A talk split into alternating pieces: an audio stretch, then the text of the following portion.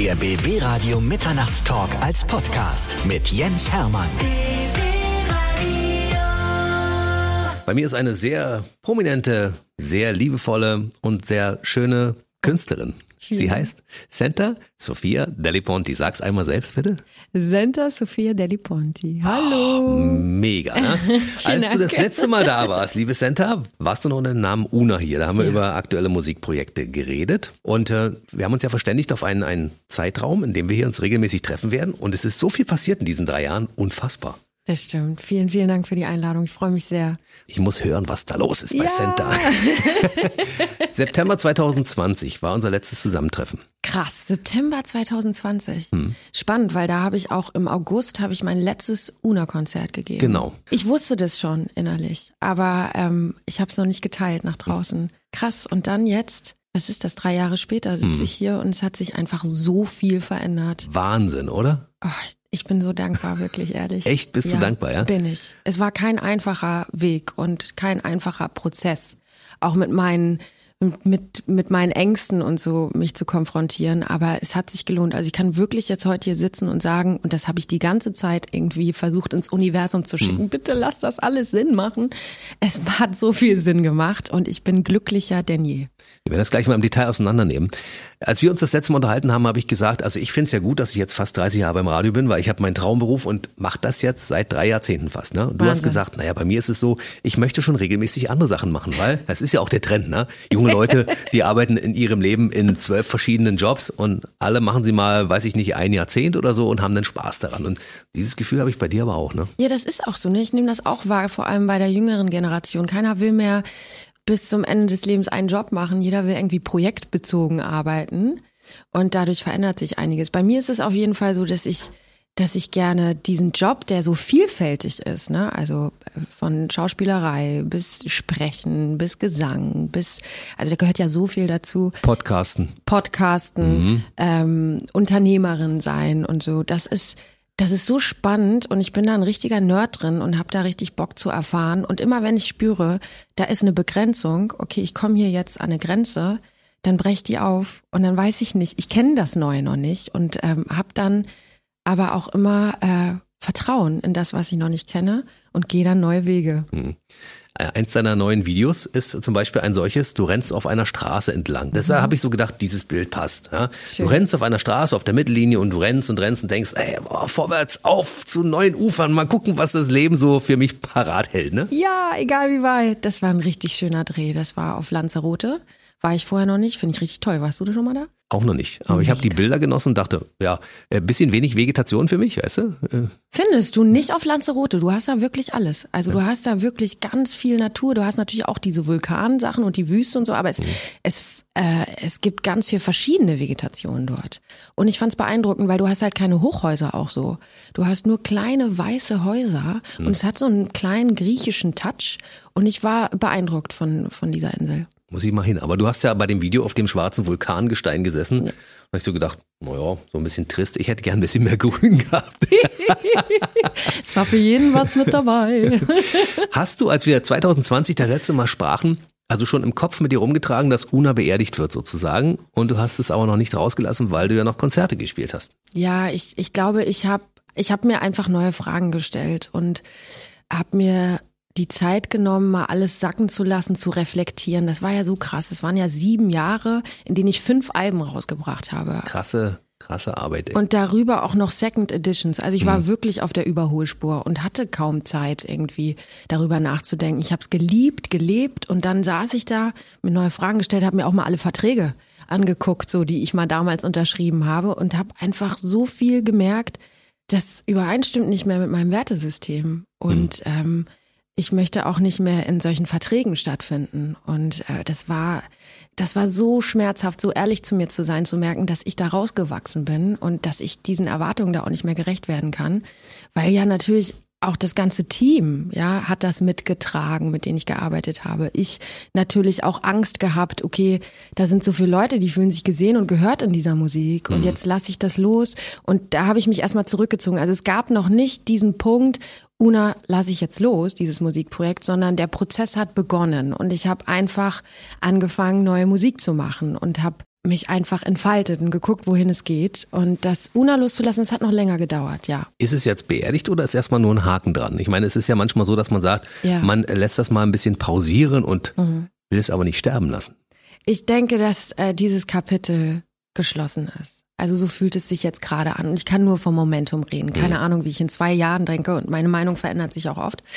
Aber es fühlt sich abgeschlossen ab. Ich habe mich von dem ganzen Team auch getrennt. Also ich habe da äh, mich wirklich mit einem großen Major-Label angelegt und habe mich da ein halbes Jahr rausgekämpft. Äh, das war echt eine Achterbahnfahrt, so, weil die haben Zeit und ich nicht. Die haben Geld und ich nicht. Hm. das war krass. Und ich höre das immer wieder. Es wird weniger jetzt über die Zeit. Ich vermisse Una von, von außen, so von den Fans, von den Menschen, die diese Musik hören. Und ich habe immer das Gefühl, die Musik ist ja da. Und sie bleibt ja auch. Aber ähm, weißt du, wenn so ein Wert von mir, wenn mir klar geworden ist, dass ich mit Una auch ähm, ja auch kulturelle Aneignung, also aus einem Kontext mich geschmückt habe mit Kulturen, vor allem mit indigenen Völkern, in Videos und sowas, wüsste ich heute einfach mit meinem Bewusstsein, das würde ich nicht mehr machen. Hm, das kann man auch anders machen. Also das geht auch ohne kulturelle Aneignung, wenn du das möchtest, weil ich habe das ja gelesen, die Kommentare, ja.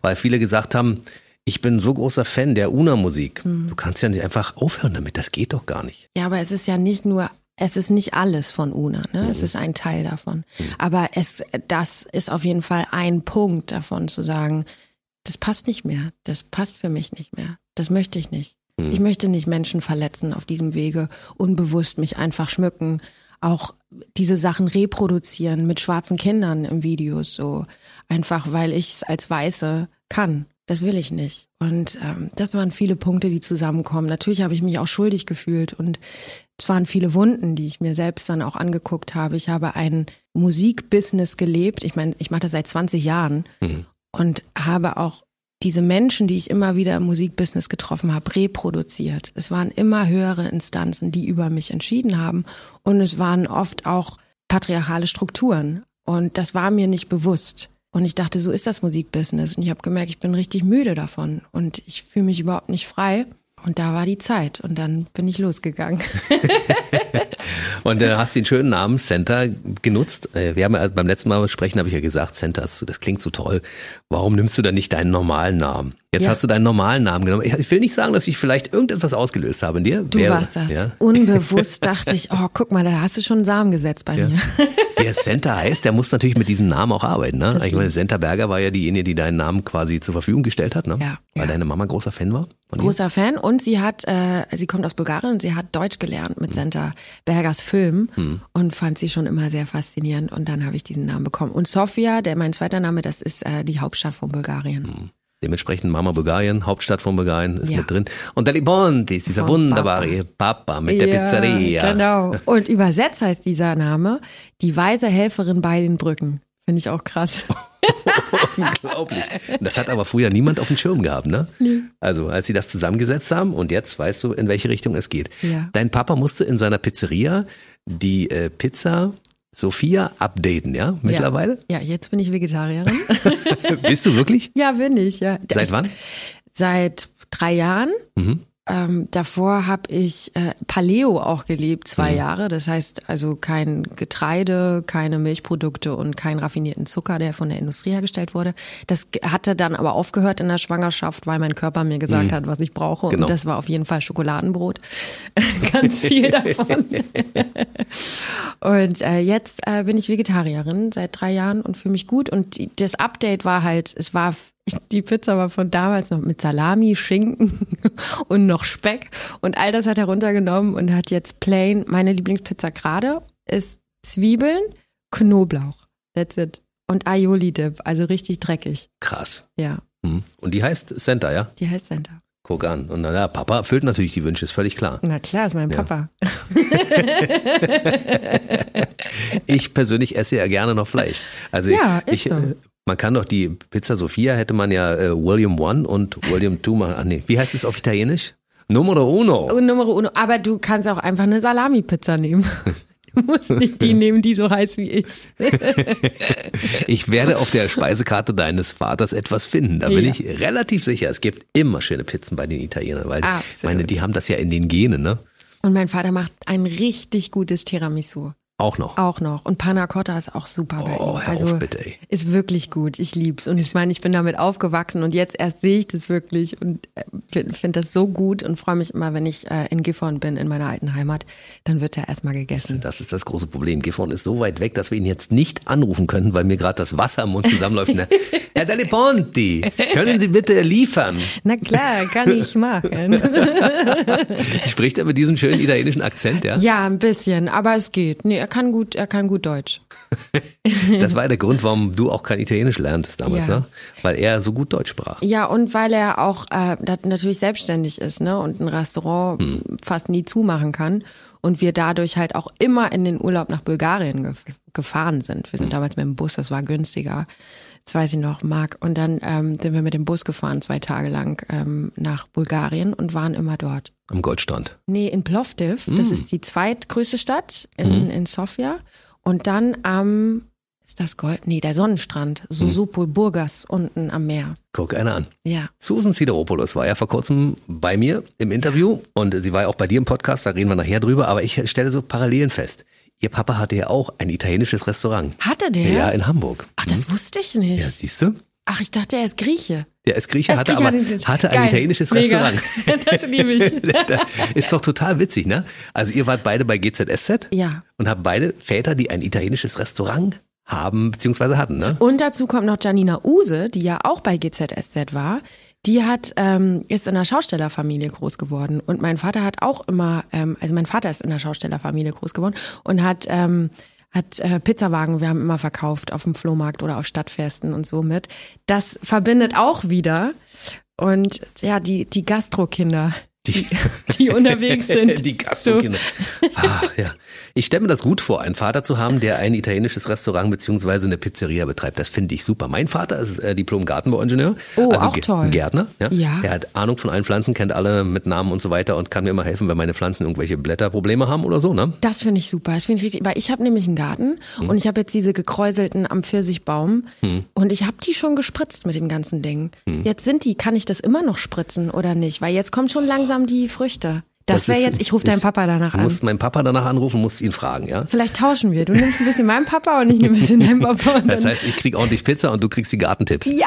Das war eigentlich der Grund, warum ich als kleiner Junge immer Gärtner werden wollte, Ah. weil bei meinem Vater am Gartenzaun standen immer die Leute draußen Ja. vor dem Grundstück und haben gesagt, Herr Herrmann, folgendes Problem haben wir mit unseren Pflanzen. Und mein Vater konnte immer gute Tipps über den Gartenzaun erteilen. Und da stand ich immer daneben als Sohn und dachte so, wie geil ist das denn? Cool. Die Leute bleiben stehen, wollen wissen, was du weißt Ja. und wollen einfach von dir Rat und äh, Tipps haben. Das ist geil, das hat mir gefallen.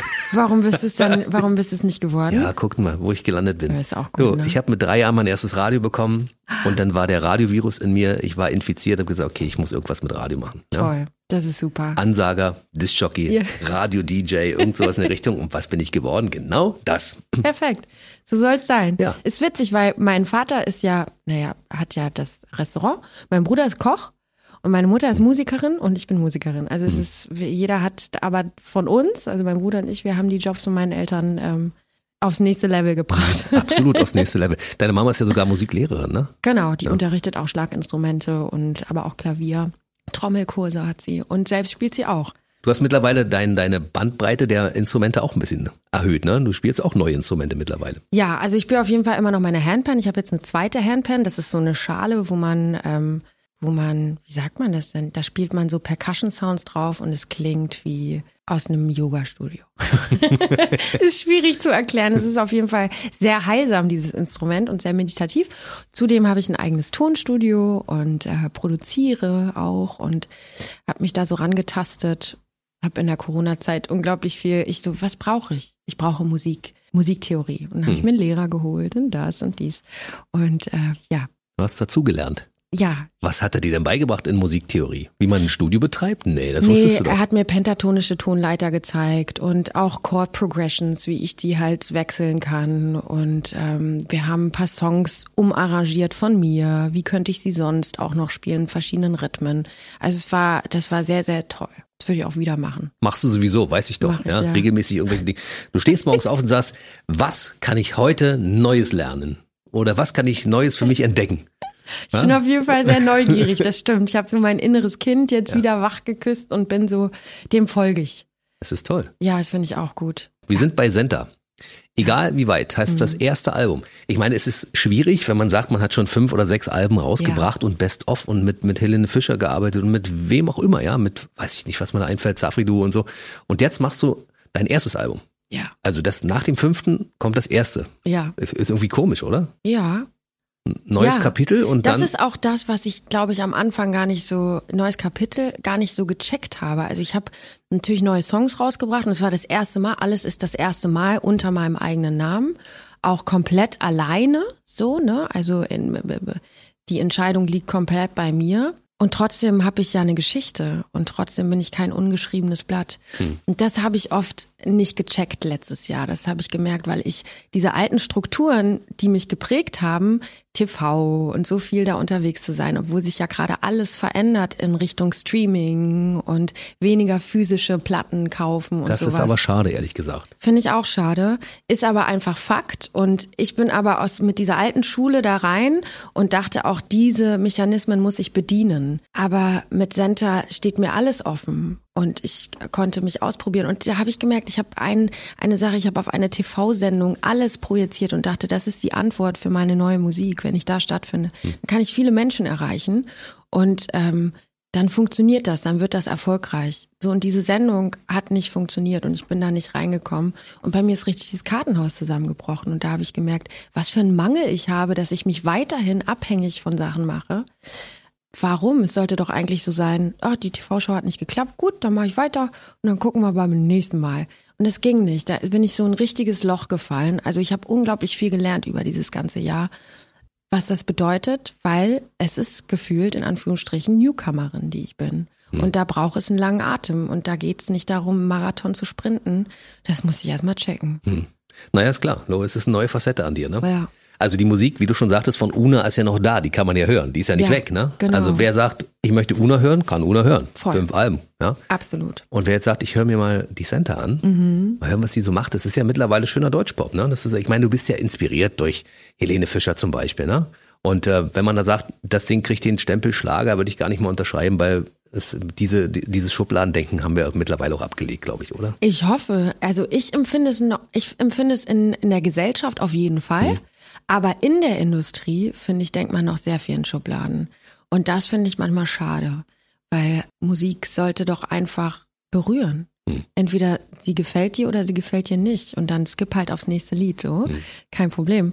Ähm, aber dieses, dieses Schubladendenken in der Industrie finde ich manchmal ein bisschen schwierig, wo ich so denke. Ich glaube nicht, dass jemand da vorm Radio sitzt und sich einen Song anhört und sagt, warte kurz, ich muss analysieren, was ist das?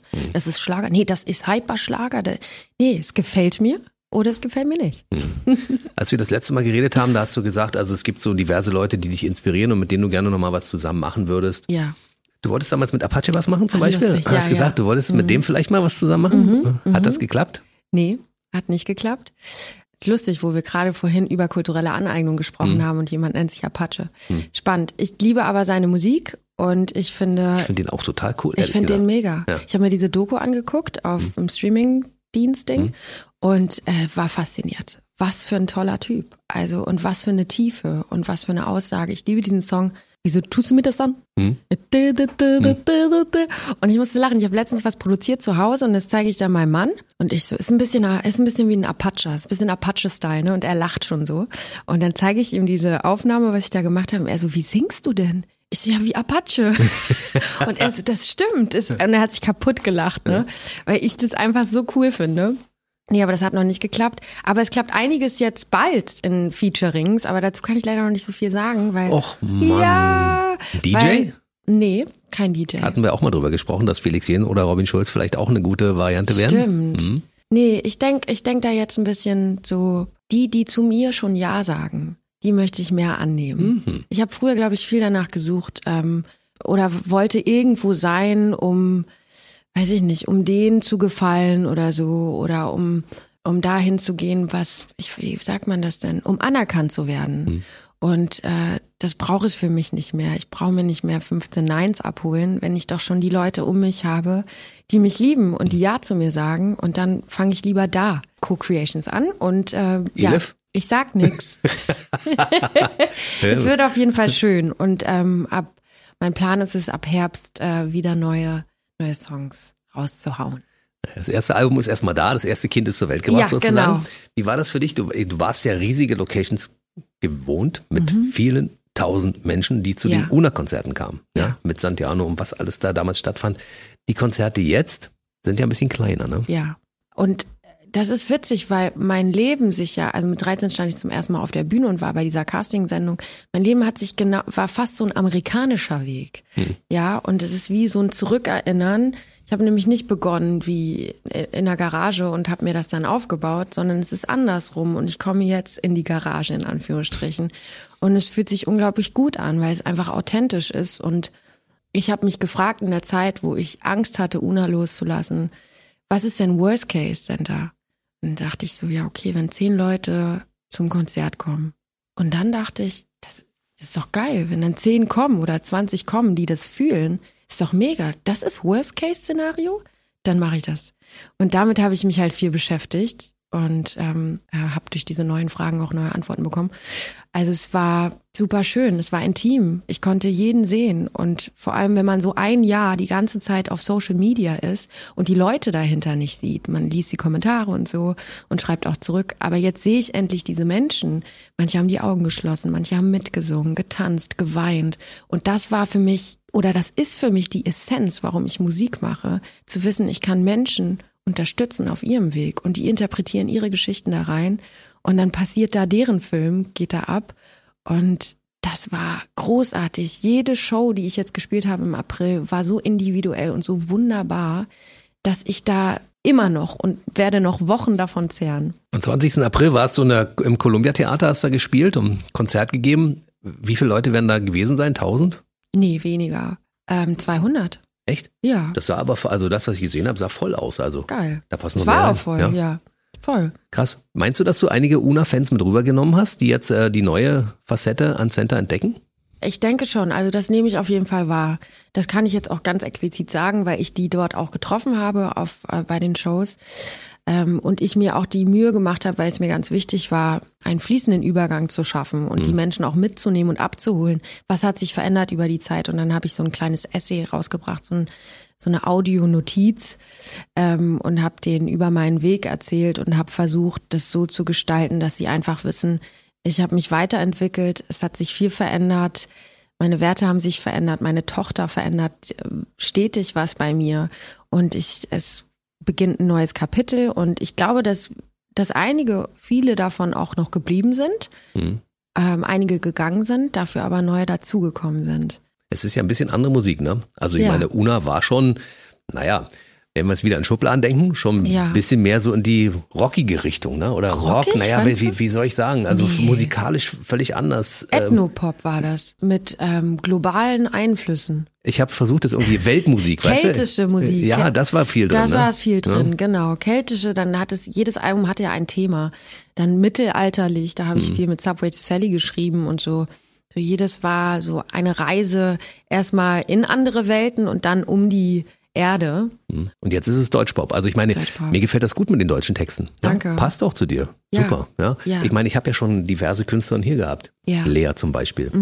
Frauen mit, mit schönen, zarten, sanften Stimmen, wo viel Gefühl drin ist. Also Ja. das passt gut, ne? Vielen Dank, Dankeschön, das freut mich. Und du kannst dich da verwirklichen. Also das heißt also, Ja. die, die Texte fließen aus dir raus. Das ist das, was du auch den Menschen mitteilen möchtest. Total. Und mein, eins meiner ersten Songs, die ich auch rausgebracht habe, der Song heißt Was immer es ist, den habe ich geschrieben, nachdem ich drei Tage in Stille in meiner Gartenhütte war. Und ähm, habe mir diese Zeit genommen, weil ich völlig überfordert war mit ganz vielen Entscheidungen, die jetzt zu treffen sind. Und ich dachte, okay, ich ziehe mich jetzt mal zurück und habe diese privilegierte Situation, gehe in meine Hütte und werde mich nicht ablenken mit Musik, mit Handy, alles war aus. Und ich bin einfach nur meinen Impulsen gefolgt. Das war so unglaublich toll. Es war auch schmerzhaft, aber auch toll.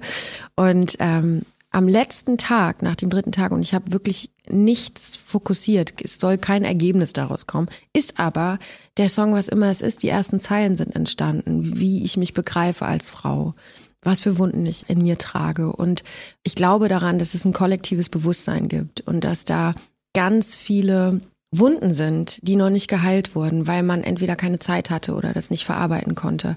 Und dass wir Frauen, so nehme ich das wahr, alle unterwegs sind, diese Wunden zu heilen und ähm, in unserer Kraft zu sein. Und darüber wollte ich unbedingt einen Song machen, gerade um äh, das Thema Intuition. Und das war magisch für mich. Das kam ja 2022 schon als Vorbote raus, ne? Auf ja. das Album, da konnte man schon sehen, in welche Richtung sich das entwickeln würde. Schönes Video übrigens auch. Du warst Danke. in so einer tollen Bar mit ganz vielen verschiedenen Frauen. Ja. Und ihr hattet da offensichtlich viel, viel Spaß. Also ja. auch während des Videos, ne? Konnte das, man sehen. Voll. Und das war der Gedanke dieses Video, war, dass diese Hütte, ähm, ich finde das so schön, das Bild, wenn der Körper in Räumen also ganz viele Räume hat und mhm. überall sind Emotionen drin und man nimmt diese Gefühle im Alltag in diesem Raum immer mal wieder ganz entspannt und dann gibt's aber auch Räume, die sind abgeschlossen oder da geht man nicht so gerne rein, weil die schmerzhaft sind. Und diesen Raum wollte ich öffnen, weil dieser Raum, den habe ich geöffnet in diesen drei Tagen in der Hütte, der hat mit Weiblichkeit zu tun, mit Schuld, mit Scham, mit Sexualität und ähm, mit Wildheit, so das wie ich mich begreife. Und da, das wollte ich visuell auch irgendwie auf die Leinwand bringen, dass all diese Frauen, die dort drin sind, alle ein Teil von mir sind, eine Facette von mir. Und dass ich keine Angst mehr habe, mich diesem Raum zu widmen und weiß, okay, ich gehe da rein, bin kurz überfordert, aber ich habe den Raum mal wieder so auch mal Raum gegeben und gehe da raus und weiß, ich kann jederzeit zurück. So, das war die Grundidee, der rote Faden zu diesem Video und ich finde es super geworden. Meine Mutter hat auch mitgespielt und all meine besten Freunde. Das war die Frau unter der Bar. Nee, das war meine Spielmutter von GZSZ. Okay. Und meine echte Mutter in diesem Leben, die war auch mit drin. Und ja, es waren nur meine besten Freundinnen. Cool. Ich habe übrigens auch eine Holzhütte im Garten.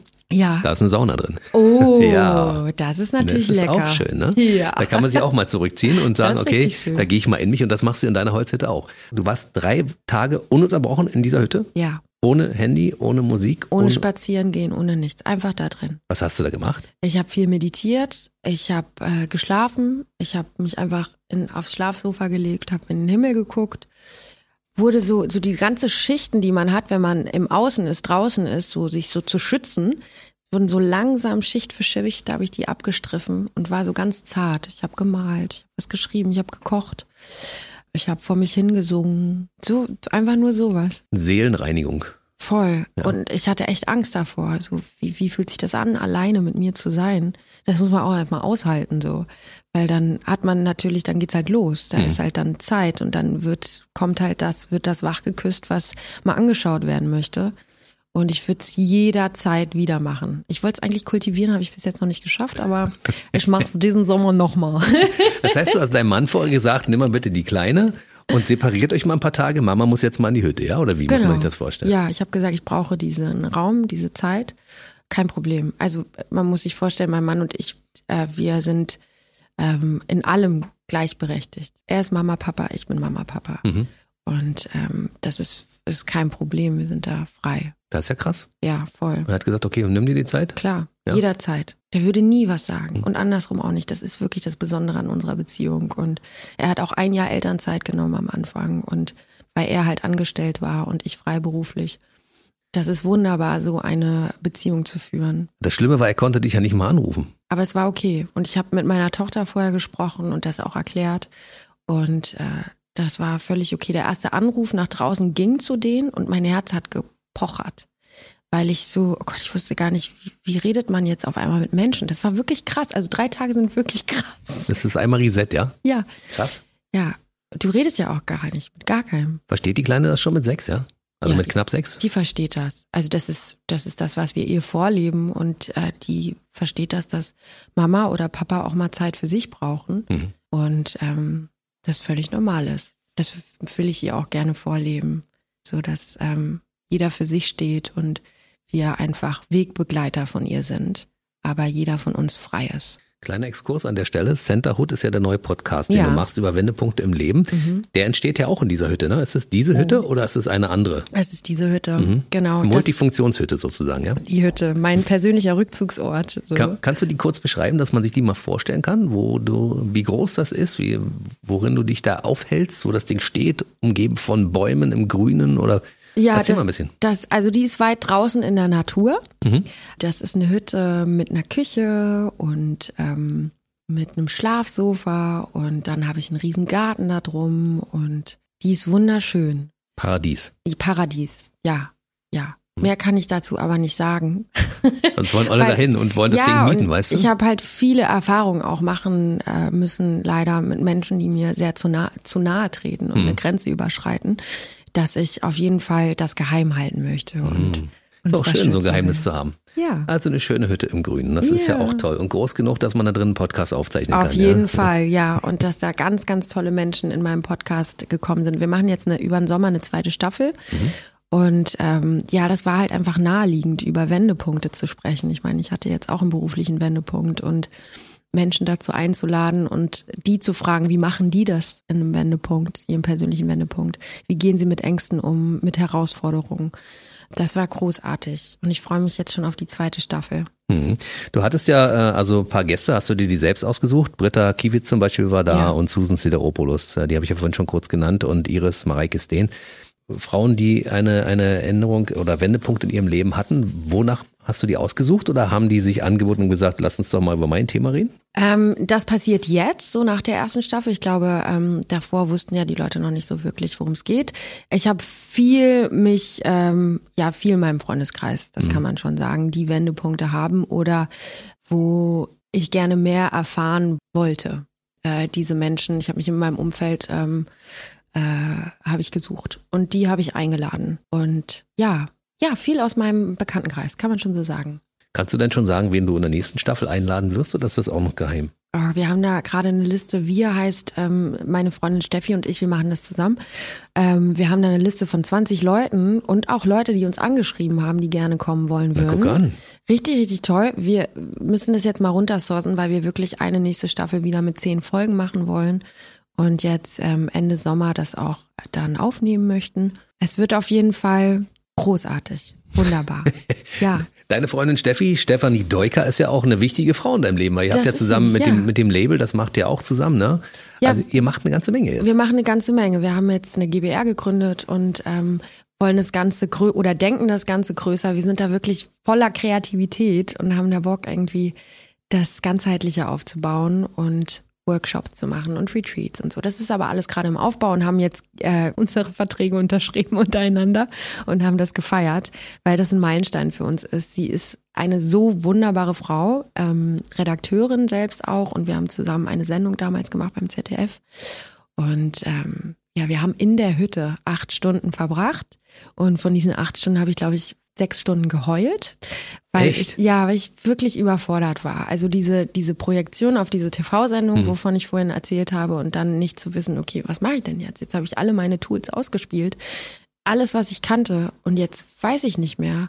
Also muss ich jetzt Vertrauen haben in das, was ich nicht kenne. Und da saßen wir und sie hat mit mir ein Vision Board aufgemalt und gesagt, guck mal, was sind deine Eigenschaften, deine Werte, was würdest du gerne machen? Und in diesem ganzen Prozess ist das mit dem Podcast gekommen und ich habe diesen Mangel, den ich verspürt habe, in Fülle umgewandelt. Okay, ich muss nicht die ganze Zeit auf Außen warten, dass mir jemand sagt, okay, dich will ich, du bist interessant, ähm, ich lade dich mal ein, sondern ähm, gut, dann mache ich es halt selbst. Siehst du, also ich glaube, dieser Wunsch, einen eigenen Podcast zu haben, ist entstanden, als du das letzte Mal hier warst und wir in diesem Podcast darüber geredet haben. Und ich so dachte, ja, du könntest eigentlich auch einen Podcast machen. Ich glaube, es ist alles von dir entstanden. Alles. Der Name ist Center, Ja, Podcast, voll. ja. Eben. Welche Musik ist auch durch mich inspiriert? Willst du denn jetzt auch Tantiemen haben? Ach, nö. Nee. Das ist lieb von dir, das ist aber Ach, lieb. Nö. Ich freue mich immer, wenn eine Idee von mir irgendwie Früchte trägt, weißt du? Ja, inspiriert der Song ähm, von dir, würde ich sagen, das Beste am Tag. Oh, das ist toll. Das ist schön. Das ist so mein Motto, ne? Ja. Ach toll. Schön. mit wem schreibst du dann die Texte? Schreibst du die komplett alleine oder machst du das mit Steffi zusammen? Also unterschiedlich. Ich habe mir komplett äh, neues Produzententeam gesucht und liebe Co-Creations mit anderen zu schreiben, anderen SongwriterInnen. Schreibe meistens immer ein Refrain schon vor oder baue Sachen schon vor. Mein Anliegen ist jetzt, also das habe ich jetzt angefangen zu machen für die alte Platte. War das noch nicht so. Jetzt für die neuen Songs ist es so, dass ich die selbst produzieren möchte. Ist die alte Platte jetzt also die neue, die aktuelle Platte? Ja, Okay, alles klar. Ich bin verwirrt. Ich, du, ich muss dir sagen, das ist halt immer das Ding. Man, man hat einen Lebensabschnitt, den man verpackt in Musik. Hm. Und das kam jetzt raus. Das ist aber schon ein Jahr fertig und es hat gewartet darauf.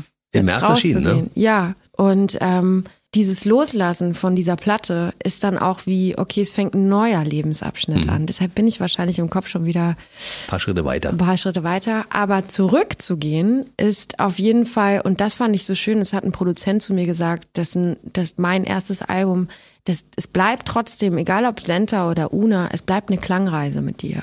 Und das fand ich ein schönes Kompliment. Und ähm, die SongwriterInnen sind eher so, das sagte er auch, wir sind deine Hebammen. Du erschaffst die, das, die Geburt und äh, wir unterstützen sich dabei. Hast du ein gemischtes Team oder nur Frauen?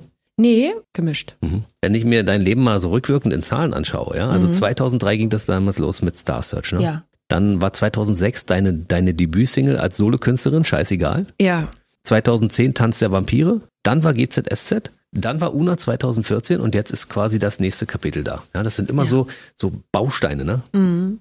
Das ist irgendwie krass, wenn man sich das anschaut und Ja. alles in sich immer erfolgreich. ja, so fühle ich das auch. Und ich musste erst mal checken, was Erfolg heißt. Ich glaube, das ist immer, immer so ein Ding. Was bedeutet Erfolg? Hm. Und da finde ich, liegt es auch schon im Wort.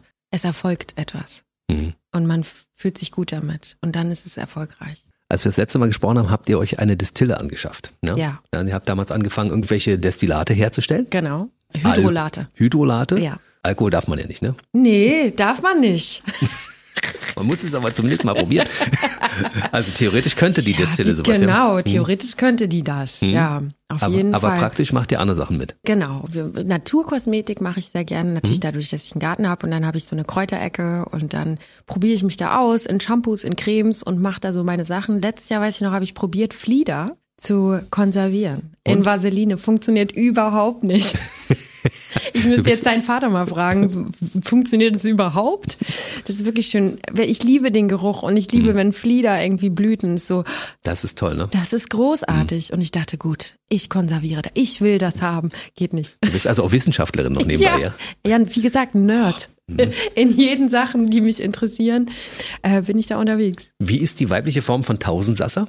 Tausendsasserin? Ja, würde ich schon sagen. Tausendsasserin. Wahnsinn, was du so alles machst, ne? Meine Güte, ey. Naturkosmetik. Ich meine, das würde man ja auch nicht denken. Eigentlich könntest du auch in den Laden gehen und die Naturkosmetik kaufen, aber du stellst sie lieber selbst her. Ja, es macht Spaß. Also meine Freunde sind auf jeden Fall meine Abnehmer. Also besser gesagt, die Beschenkten. Mhm. Die kriegen ständig was von mir, auch wenn sie es nicht wollen.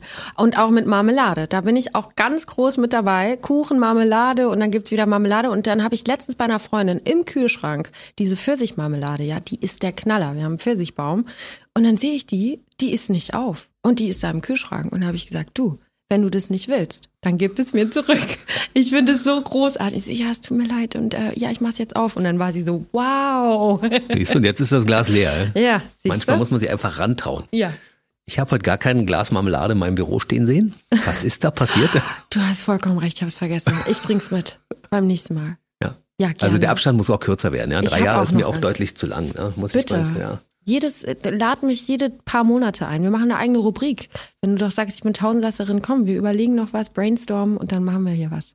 Was machst du da noch nebenbei? Neben Naturkosmetik, Musik, Podcast, Podcast, Dings, F Fernsehen machst du ja auch noch. Fernsehen, Schauspiel. Du hast ja vor kurzem noch was gedreht fürs genau. ZDF, ne? Fürs ZDF habe ich was gedreht. Fritzi heißt es, die vierte Staffel. Und da hatte ich, ähm, wie nennt man das denn? Eine Rolle auf jeden Fall. Äh, und äh, das erscheint, soweit ich das weiß, im Herbst. Aber da sage ich auf jeden Fall auf Social Media nochmal Bescheid. Mhm. Das hat Spaß gemacht, endlich wieder zu spielen auch. Es war, es hat sich angefühlt wie Fahrradfahren. Sehr vertraut. Man kann das, ja. Ja, es ist so ein, kommt dann rein und dann ist es so, ah ja, macht Spaß. Wie viele Jahre hast du GZSZ gespielt oder wie viele Folgen? Weißt du das? Kannst du das genau sagen? Ähm, zweieinhalb Jahre habe ich das gespielt. Ähm, 2010 bis 2012, 13. Und dann war ich nochmal für sechs Wochen 2020 da. Mhm. Und wie viele Folgen waren das insgesamt? Boah, das weiß ich nicht. Das muss ich mal gucken bei der Viele? GVL, ja. Das melde ich Viele, gerade da viele, immer ein. viele. Aber wenn man es kann, dann kann man es, ne? Also du bist ja auch deutlich über der 10.000 Stunden Regel wahrscheinlich, ja. Wenn man 10.000 Stunden erst gemacht hat, dann kann man es, ne? Ja, es ist auf jeden Fall, es ist ähm, Bandarbeit, das kann man schon sagen. Und es war eine unglaublich gute Schule und richtig, richtig toll. Ich habe es auch genossen und ich habe Freundschaften, die daraus, also die immer noch mit mir ähm, Freunde sind, Freundinnen. Und ich würde aber sagen, wenn man so ein Mensch ist wie ich, der es liebt, sich auszuprobieren und auch einen Anspruch hat an Sachen, dann ist das nur auf Zeit. Also wenn man sich künstlerisch ausleben möchte, weil Das war für mich nicht möglich. Die Absicht muss klar sein, warum man es macht. Mhm. Für Kohle oder für künstlerische Sachen. So. Und ähm, da kommt man auf jeden Fall an eine Grenze. Für mich war das so. Mhm. Kohle ist aber nicht unwichtig. Kohle ist nicht unwichtig mhm. und das ist halt, deshalb kann ich es auch verstehen, warum viele Leute da drin sind. Mhm. Weil es ist dann auch irgendwann wird es ein Beamtenjob. Mhm. So, du frühstückst das ab, was du machst, kriegst da eine Routine rein und verdienst richtig gut Geld. Das kann man einfach mal so sagen. Mhm. Und es ist wenig noch in der Szene, gerade für SchauspielerInnen. Du hast ja mittlerweile deine komplette Social Media Transparenz im Netz komplett auch geändert. Ne? Also mhm. du heißt ja jetzt äh, ganz anders. Früher war das alles unter UNA zu finden. Ja. Und jetzt steht äh, Center Music über genau. dem ganzen Ding, ne? Ja, Center Music, Center Official, bei TikTok. Ich habe TikTok hm. jetzt angefangen. Hatte erstmal so ein bisschen Ehrfurcht, wie geht das Ganze? Und äh, bin da sehr aktiv und es macht mir wirklich Spaß. Ich bin eher die, nicht die Konsumentin, sondern die, die was raushaut. Hm. Ich verstehe es immer noch nicht so ganz. Aber ich arbeite da mit André zusammen und André erklärt mir das immer und sagt, du musst auch ein bisschen studieren dann da, wie das hm. funktioniert. Ich ja, schick mal ein paar Links, damit ich weiß, wie das geht. Hm. Das ist jetzt gerade der Hashtag, der angesagt ist. Und da fuchse ich mich dann schon rein. Da bin ich dann, wie gesagt, wieder Nerd und bin so, okay, ich will es verstehen. Große Zielgruppe bei TikTok, definitiv. Ja, aber ein Großteil deiner Fans konntest du ja tatsächlich auch für den neuen Kanal äh, wieder begeistern, ne? Also die ja. sind auch gewechselt von Una dann zu Center Musik, ne? Total. Oder Center Official. Ja, absolut. Sind auch ähm, und sind viele dazugekommen jetzt auch über die Zeit. Das ist doch schön. Das finde ich auch richtig schön. Da freue ich mich sehr drüber. Also es, es berührt mich schon sehr, wenn ich dann auch also Center zu sein jetzt ist ja auch ein Schutz, den ich losgelassen habe. Ich, als Una war ich ja, ich war kein Mensch. Mhm. Ich war eine Figur, die auf einem Podest steht und nicht im Raum stattfindet, so die von anderen Welten erzählt. So, so war dieses Bild davon. Und als Center bin ich jetzt einfach ein normaler Mensch mit Fehlern und diese Angst nicht mehr zu haben, was falsch zu machen, das ist so befreiend und es fasst mich so an, wenn ich viele Nachrichten auf Social Media bekomme, was die meine neue Musik mit denen macht, berührt mich sehr. Ich glaube, deine Oma ist auch zufrieden? Meine Oma ist sehr zufrieden. Weil sie konnte ja das mit dem Namen wie heißt du jetzt? Onak? Ja. Oder wie gesagt, Onk, habe ich ja auch schon gehört. Onk, Onak. Genau, die freut sich sehr. Und jetzt heißt, sagt die Oma wieder, Mensch, heißt wieder Center. Ja. Das ist toll. Ja. war denn deine Oma schon mal auf deinem Konzert? Die war in Berlin. Die war in Berlin und die wurde überrascht von ähm, meinen Tanten. Mhm. Die haben gesagt, ja, wir kommen zu dir und fahren dann weiter nach Berlin zu Senta. Mhm. Und haben sie dann aber mitgenommen und das wusste sie nicht. Und dann habe ich für sie natürlich, weil es war alles Stehplätze, habe ich für sie einen Stuhl organisiert, so weil oh. meine Oma nicht mehr so lange stehen kann. Und dann saß sie da am Bühnenrand an der Seite und äh, hat die ganze Zeit mitgeklatscht und hat ganz viel geweint, das habe ich gesehen. Ja. Oh. Mm, mein Herz, ja, die Süße. Und konntest du sie anschließend fragen, wie sie gefallen hat? Ja, und fand sie großartig, sie? großartig. Kind, das Schon war davor habe ich sie auch gesehen und sie, Hinter, es ist so toll. Und ich so, Oma, ja, ich bin hier, ich freue mich. Ich so, ich freue mich, dass du da bist, weil es war das allererste Konzert von mir. Mhm. Und ich war auch so aufgeregt, weil ich dachte, wie fühlt sich das an, ich zu sein? Mhm. Weiß ich nicht, habe ich noch nie erlebt. Die aktuelle Version von mir, einfach ich. Und das war so geil. ja, es war großartig. Wer war denn der oder die erste, der oder die erste CD bekommen hat. Ah.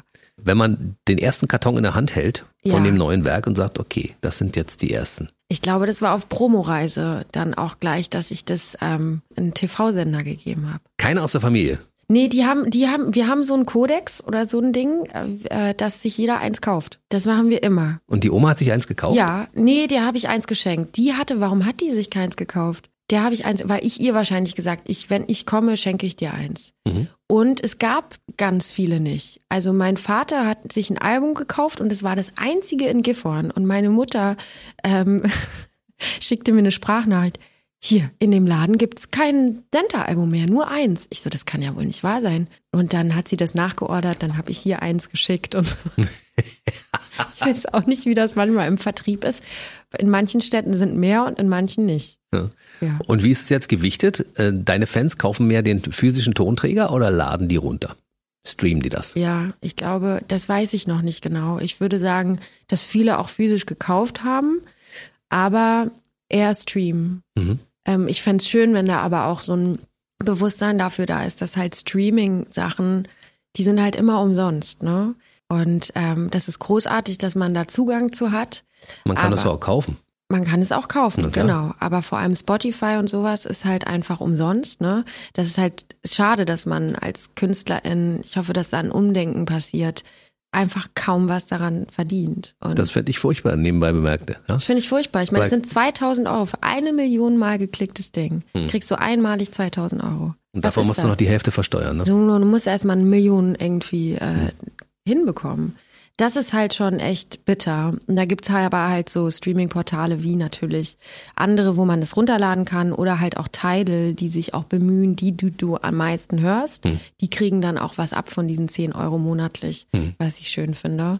Aber da bin ich auch noch so ein bisschen, ich bin noch dazwischen. Weil eigentlich ist der, das Physische, ne, also die CD, wenn du kaufst, dann verdient die Künstlerin daran, also ich verdiene daran und mit Konzerten. Aber die Leute sind auch zaghaft, auf Konzerte zu gehen. Also es gibt wieder so eine neue Normalität. Ich hoffe, dass das jetzt aufgebrochen wird im Sommer. Mann, Mann, Mann, ey. Manchmal sehne ich mir die alten Zeiten dabei. Weißt du, ich habe mir Ja. von einem, ich habe die CD gekauft, dann habe ich mir Ja. noch die Vinyl davon gekauft, weil ich sie einfach besitzen wollte, weil ich das schön finde, wenn ein Booklet drin ist. Da hat sich der Künstler Gedanken gemacht. Ich kann das rausnehmen, kann die Texte nachlesen. Und ich Schön. gehe auch gern zu Konzerten. Also ich brauche eigentlich immer das Füllhorn, weißt du, das Du ausgeschüttet wird. Das wäre die optimale Besetzung, ne? Für so einen richtigen Fan. Das wäre großartig, genauso. Und dann kaufst du noch Merch, wenn du nach Hause gehst. Und dann geht's Dann, los. äh, dann gehst du. Aber mittlerweile gucken mich die Leute auch komisch an und sagen, du bist in einer Zeit unterwegs da, als Dinosaurier. Wieso musst du denn diese ganzen Dinge alle dir ins Regal stellen? Weil ich es geil finde. Schön. Ich besitze gerne Tonträger. Ich kann, ich kann dir nicht sagen, warum. Ich besitze auch gerne Bücher, weil ich gerne, wenn ich Bücher lese, ein Buch gerne in der Hand halte. Und Ja, nicht ich das. Ich habe auch einen Kindle, ja. Aber ich lese lieber Bücher als Buch. Ja, ich auch. Ja, und, und haptische Dinge, die ich anfassen kann. Ich, man muss Dinge berühren und anfassen und sagen, ja, das ist eine CD, alles klar. Ja. Ich brauche gar keinen CD-Player. Ich schon. Das ist Das ist ein großartig. Generationsding, weißt du? Ja, aber so war es doch immer. Ich meine, dann gab's das Grammophon, dann ging's weiter, dann gab es irgendwie, was kam Das ist danach? jetzt aber ein ziemlich schlechter Vergleich, muss ich Nein, nein, aber ich will nur sagen, alles hat seine Zeit. Ne? Dann gab's die Kassette, dann gab's CD, dann gab's Platte. So alles, es verändert sich was. Weil ich habe hab mir so gesagt, ja, auf der einen Seite weine ich dem auch hinterher Hm. und halte das auch noch. Ich mag das auch total gerne, physisch das in der Hand. Und trotzdem ist da eine neue Welt, ne? die natürlich sowas Neues bietet. Wie das ist, weiß ich noch nicht, wie ich das finden soll. Aber ich bin auf jeden Fall da unterwegs.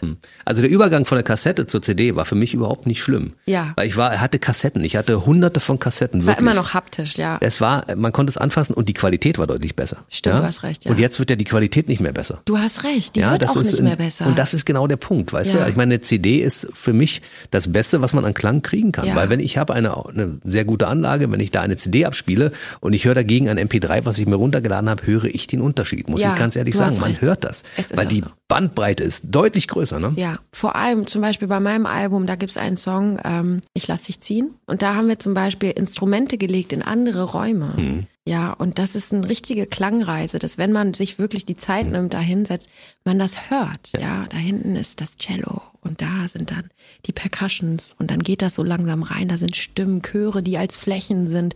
So unglaublich viel Liebe zum Detail. Und du hast vollkommen recht, wenn es dann einfach runterstreamet in Stream-Sachen, da, da ist das dann auch nicht mehr wichtig. Es wird sowieso auch soundmäßig runtergeregelt, ne? Und Mhm. Komprimiert ähm, und komprimiert, umgerechnet, genau. damit alles gleich klingt, Ja. ähm, weil sonst kannst du dir ja die Songs nicht in Playlisten packen, wenn da unterschiedliche Lautstärkenverhältnisse sind. Also jedes Streaming-Portal hat dann immer noch seine eigene Mastering, was sie Mhm. darauf machen.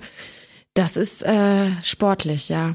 Schade. Und es wird auch immer weniger wichtig, der Künstler an sich oder die Künstlerin in diesen Streaming-Sachen. Hm. Das sage ich immer. Deshalb meine Botschaft immer an alle, kauft bitte in irgendeiner Form die Musik, die ihr hören wollt. Kauft sie Ja. bitte, weil Ja. wenn die Künstler sich irgendwann nicht mehr ernähren können ja, Ja. und sagen, also ich höre mal auf, Musik zu machen, weil ich davon nicht leben kann, dann geht das in die falsche Richtung, weil wir, Mhm. dann haben wir irgendwann keine Musik mehr. Dann gibt es nur noch KI, die irgendwelche Sounds raushaut und man sagt irgendwie nach zwei Wochen, oh, kann ich nicht mehr hören. Ja, ich finde, ich hoffe, dass das auch passiert. Ähm, es ist jetzt angedacht, ein neuer Musikpreis, der stattfinden soll. Ich meine, die Szene, die Musikszene ist ja komplett, wir haben ja nicht mal einen Preis mehr. Ja, die Filmszene, da gibt's den Fernsehpreis und alles. Und wir in der Musik, wir haben, feiern uns gar nicht mehr untereinander Ja, oder furchtbar. mit den Menschen. Und das soll, soll sich bitte verändern, so dass man halt einfach wieder den Wert sieht und auch sieht, was bedeutet es, einen Song zu kreieren. Ich meine, daran arbeitet man Wochen bis Monaten. Da sind so viele Menschen dran beteiligt. Und diesen ganzen Prozess, und man hört das in zwei Minuten, Und diese Wertschätzung, das wünsche ich mir, dass, dass Leute einfach das auch wissen. Und wenn sie das wissen würden und dann auch halt Produzentinnen und sowas äh, auch, äh, wie sagen, Preise bekommen, so wie beim Film, ne? Hm. Der Produzent, der Drehbuchautor, dass man halt da auch einfach sich was verändert. Das fände ich toll. Mal gucken. Wenn ein Koch zum Beispiel, ein Meisterkoch, ja. sich hinstellt und vier Stunden in der Küche ein Essen kreiert, mhm. wo dann jemand kommt, der das in zwei Minuten runterschlingt und sagt, ich bin satt. Ja. Und so ist es ja mit der Musik auch, die dann halt gestreamt wird. Ne? Gutes das Beispiel. Ist, ja. Du bist satt. Mhm. Okay, sagst, ja, ich habe was gegessen, aber das, was der Künstler sich dabei gedacht hat, das geht einfach komplett unter. Und das finde ich so schade. Das stimmt. Das ist richtig gut. Ja. Zeit nehmen dafür. Hm? Genießen. Mhm. Mal reinhören auf die Details und sagen, weißt du, wenn du, wenn du auf einmal das, dieses Cello auch spürst und sagst, ja. das macht was mit mir. Genau. Dann ist das der Punkt, wo du sagst, okay, die haben es richtig gemacht. Voll. Ja, es muss dich catchen. Ja? Und das finde ich das Großartigste an Musik, dass das so berührt, ohne dass man es erklären kann. Melodie, die einfach wie Schwingungen, wie Frequenzen, ich weiß es nicht, die einfach berühren und man denkt, ich muss doch nicht mal den Text hören und es fasst mich so an, so. Das finde ich, das ist so ein Geschenk. Mir ist es neulich aufgefallen, eine Kollegin von dir, Loy, eine Nachwuchskünstlerin, ich weiß nicht, ob du sie kennst, ja, ja, die hat ja mit Gold gerade einen, einen Song mhm. in den mhm. Charts. Das ja. Ding läuft an den Radios hoch und runter und sie hat in der Elbphilharmonie gesungen ah. und hatte ein Orchester und ein Cello dabei. Wow. Und dieser Song hat mich so dermaßen gecatcht und habe ich gedacht, was so Musik einfach kann, weißt du, wenn man wenn man es macht. Und dann habe ich ein bisschen genauer geguckt und festgestellt, sie hat irgendwo ein Rezept für Pancakes gesungen. Ah. Und das hat auch auch das hat diesen Effekt, weißt du, ich meine, Musik kann so viel und das ist ja bei dir genau das gleiche, ja. Musik kann einen greifen und sagen, mhm. Mensch, ist das schön. Lass, man muss das auch spüren, man muss es fühlen. Ne? Ja, voll, voll. Und das lädt auf jeden Fall, in meinem Album lädt es dazu ein, mhm. eine Klangreise, sich darauf einzulassen. Es, da sind auch viele Gedanken, ähm, habe ich mir viele Gedanken gemacht, wie ist, wie ist die Reihenfolge? So, wie soll die Emotion, wie kann ich sie mitlenken? Ab wann bringe ich eine Ballade rein? Mhm.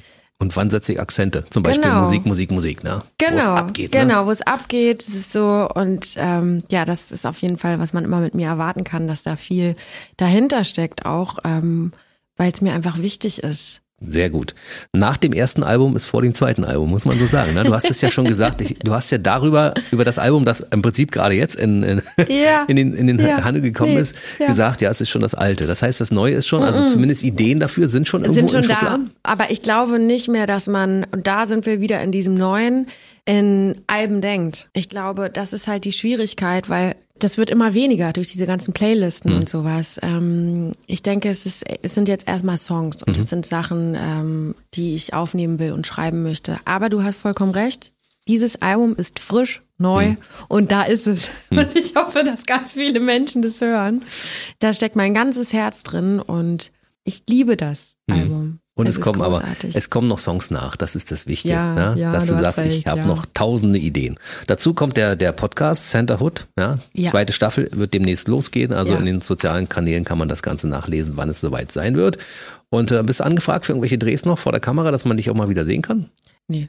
So, für alle, die jetzt was entscheiden können draußen vor dem Podcast. Ja. ja Ruf an. Ruf an. Ruf an. Senta langweilt sich sonst. Das geht nicht. Naja. Aber neue Herausforderungen mal gern.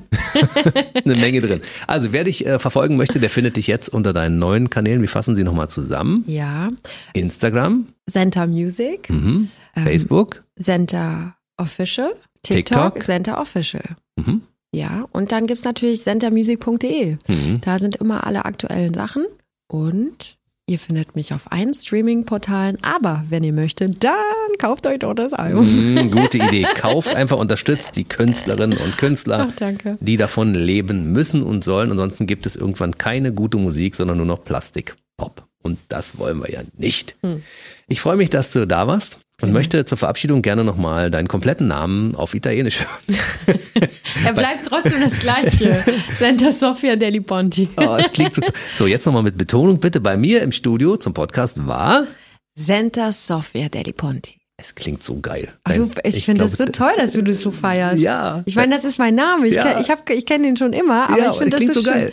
Danke. Das ist ja, da ist eine Melodie drin, weißt du? Ja, das dein, pa dein Papa ist bestimmt auch sehr stolz. Das ist er. Gut. Dann, äh, wann sehen wir uns wieder? In einem Jahr spätestens. Bitte früher. Ja, früher? Ja. Herbst, wenn wenn wenn es melancholisch wird, dann sehen wir uns wieder. Gegen meine Trauer Ich im komme, Herbst. ich komme, ich komme vorbei. Ja. Ich mache das Bringst wieder hoch. Pfirsichmarmelade mit. Ja! Juhu. Bis dahin, alles Gute für dich. Ein schönes Jahr wünsche ich dir. Dankeschön, dir auch. Tschüss. Der BB Radio Mitternachtstalk. Jede Nacht ab 0 Uhr. Und jeden Freitag der neueste Podcast.